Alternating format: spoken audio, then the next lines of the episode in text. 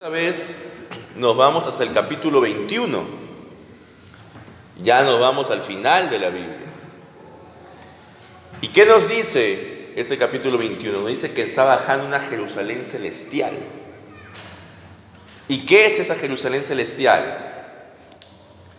Esa Jerusalén celestial está en contraste a la Jerusalén terrenal, la Jerusalén en que Cristo había sido crucificado. Esa Jerusalén celestial es espiritual, es dada por Dios y es un lugar donde habita Dios. Pero ¿es el término Jerusalén celestial o Nueva Jerusalén recién empleado en Apocalipsis 21 o ya se había empleado en otros lugares de la Biblia? Vamos a Hebreos capítulo 12, versículo 22.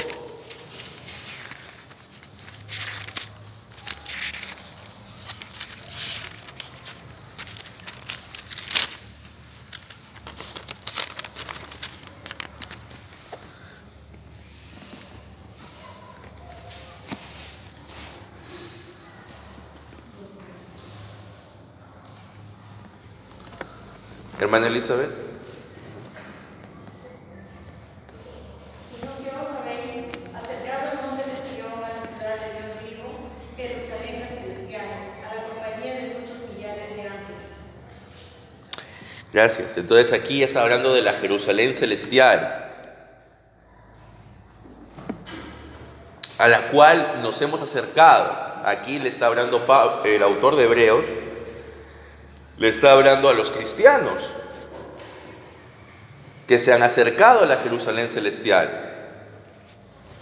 Vamos a leer también Gálatas 4:26.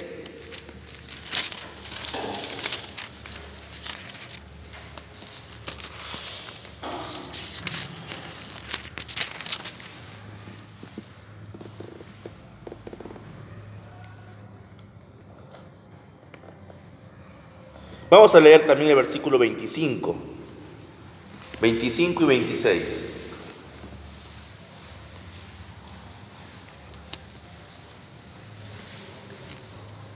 Hermana Marina, ¿puede leer? Porque acá es el monte, el monte Sinaí, en Arabia, y corresponde a la Jerusalén actual. Pues está junto con sus hijos, está en, está en esclavitud. Mas la Jerusalén de arriba, la cual es madre de todos, de todos nosotros, es libre. Amén. Entonces, dice que la Jerusalén actual, es decir, la Jerusalén que representaba al pueblo judío, está relacionada con el monte Sinaí. ¿Por qué habla del monte Sinaí? ¿Qué se dio en el monte Sinaí? La ley, ¿verdad? Entonces dice, la Jerusalén actual, es decir, la Jerusalén que representaba el corazón del judaísmo, representa la ley. Pero la Jerusalén celestial o la Jerusalén de arriba es libre, es decir, no está sujeta a la ley. Y nosotros somos sus hijos. ¿Quiénes somos nosotros? ¿A quién se está refiriendo con nosotros? A los cristianos. Entonces los cristianos ya no tenemos nada que ver con la Jerusalén anterior, sino con la Jerusalén celestial, con la Jerusalén de arriba. Nos hemos acercado a esa Jerusalén y esa misma Jerusalén es la que está bajando del cielo en el capítulo 21 de Apocalipsis. Entonces, esta Jerusalén que baja del cielo simboliza ya no la ley, simboliza qué cosa? Simboliza Cristo, simboliza la presencia de Dios en medio de su pueblo. Y acá hay algo muy interesante. En el versículo 3 dice, aquí está el lugar donde Dios vive con los hombres vivirá con ellos y ellos serán sus pueblos. Sus pueblos.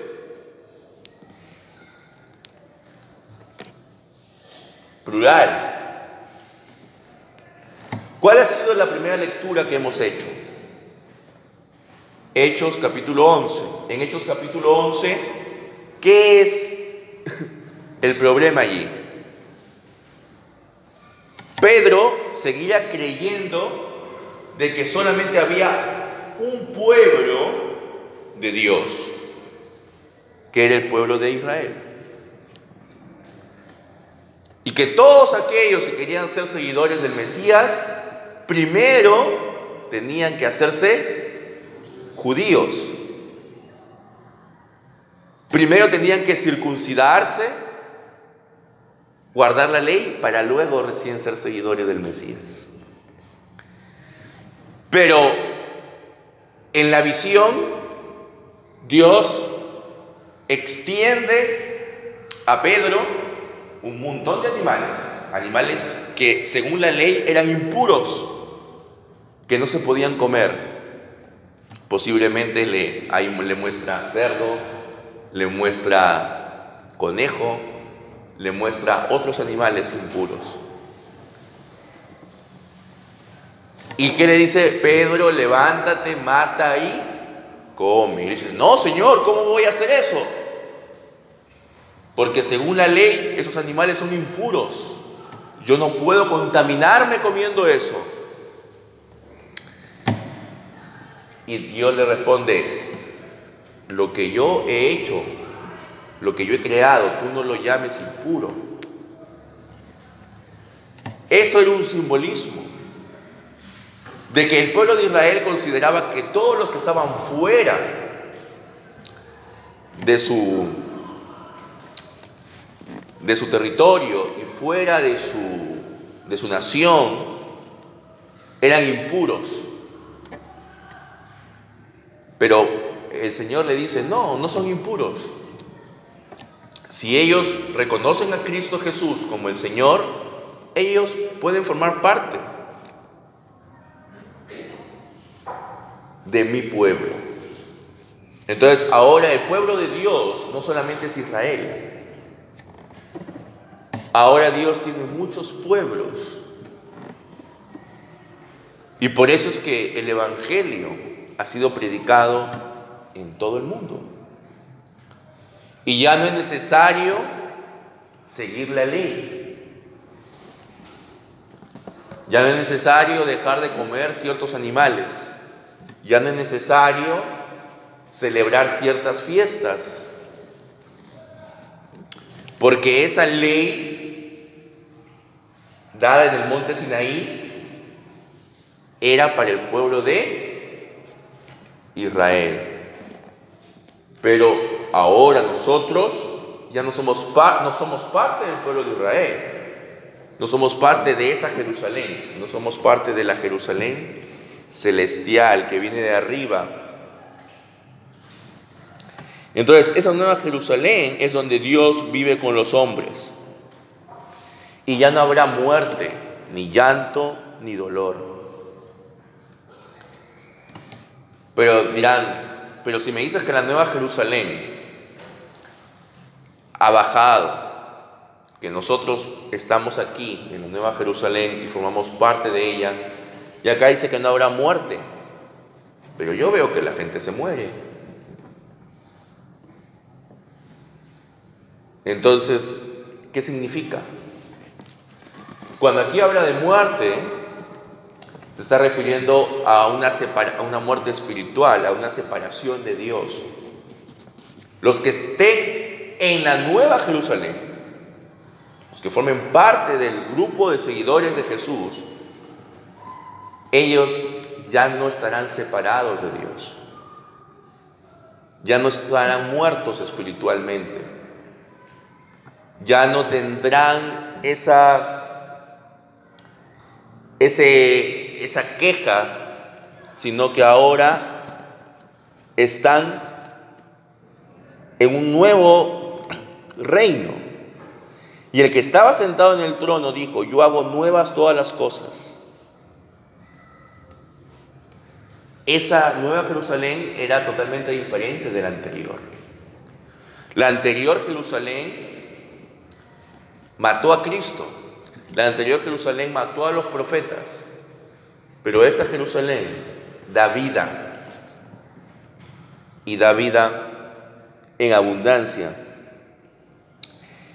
Después se le dijo, ya está hecho, yo soy el alfa y el omega, el principio y el fin. Es decir, ese, ese descenso de la nueva Jerusalén ya está hecho. Yo soy el alfa y el omega, el principio y el fin. Al que tenga sed, le daré de beber del manantial de agua de la vida, sin que le cueste nada ¿Qué simboliza este manantial del agua de la vida? Simboliza la vida eterna. Y Cristo nos da la vida eterna sin que nos cueste nada. ¿O es que acaso hemos tenido que comprar la salvación? ¿No es que acaso tenemos, hemos tenido que hacer algo para ser salvos? No, ¿verdad? Solo hemos tenido que recibir la gracia de Dios.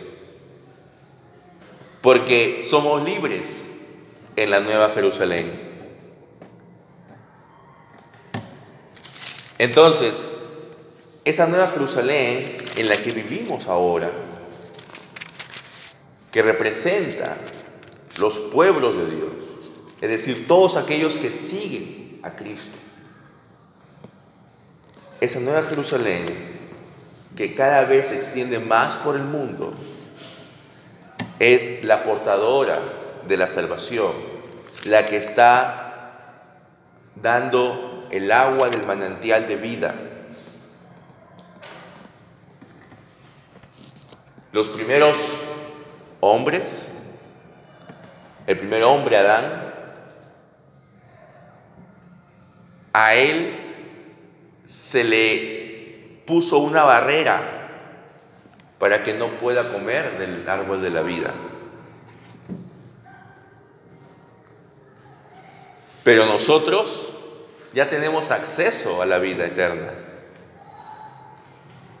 No que vayamos a vivir físicamente de forma eterna, pero ya tenemos asegurada la vida eterna si es que seguimos a Cristo.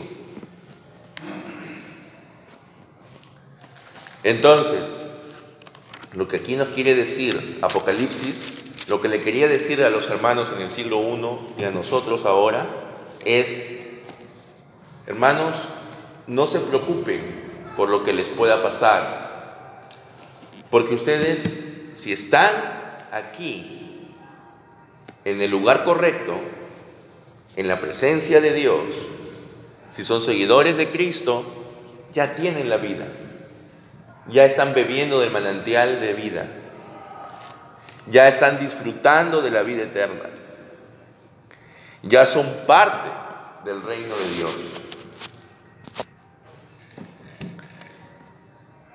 Y solamente tenemos que empezar a disfrutar y vivir de Él. Es cierto que todavía ese reino de Dios no ha llegado a su clímax. Es cierto de que aún hay enfermedades, aún hay tristezas, aún hay problemas, pero ya podemos disfrutar de Él. Ya estamos en la ruta, ya hemos ingresado y ya estamos seguros que vamos a gozarnos de Dios para siempre. Todo lo que falte simplemente es tiempo, porque ya tenemos asegurada la victoria en Cristo Jesús. Tenemos que vivir pensando siempre en que ya estamos disfrutando de las primicias de las bendiciones de ser parte del pueblo de Dios. Todos ingresarán en esa nueva Jerusalén. Vemos que no. Vemos que hay algunos que son puestos fuera. Los cobardes, versículo 8. Los cobardes. ¿Quiénes más? Los incrédulos, los asesinos, los fornicarios, los que practican brujería, los mentirosos. Todos ellos no forman parte de la Nueva Jerusalén, no forman parte del reino de Dios, porque no son verdaderos seguidores de Jesús, porque no comparten los valores de, Cristo. Ellos estarán fuera. ¿Y cuál será su destino? El lago de fuego y azufre. Pero para los que estamos en la Nueva Jerusalén y no practicamos esas cosas, nuestro destino no es ese. Así que debemos estar tranquilos y gozosos. Debemos estar esperando nada más el día de nuestra eh, muerte. Realmente el día de nuestra muerte para el cristiano, en cierta forma, es un gozo.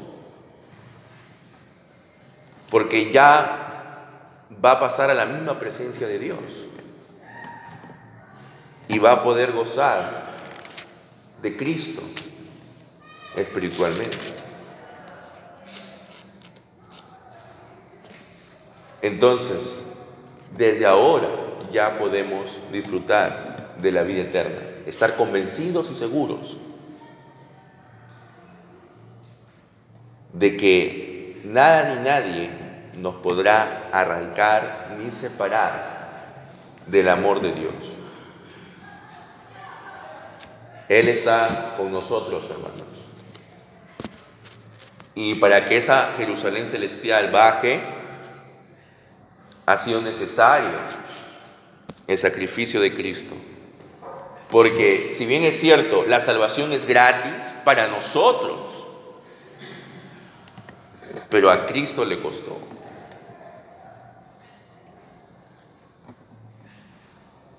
Es así como, por ejemplo, vemos algo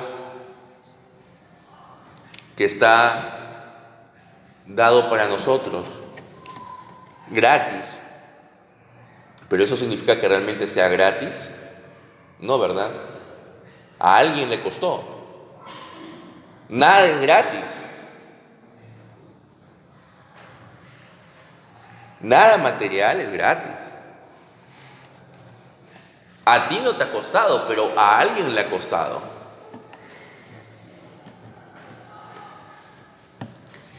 Igual en la salvación, para nosotros es gratis, pero a Cristo le costó.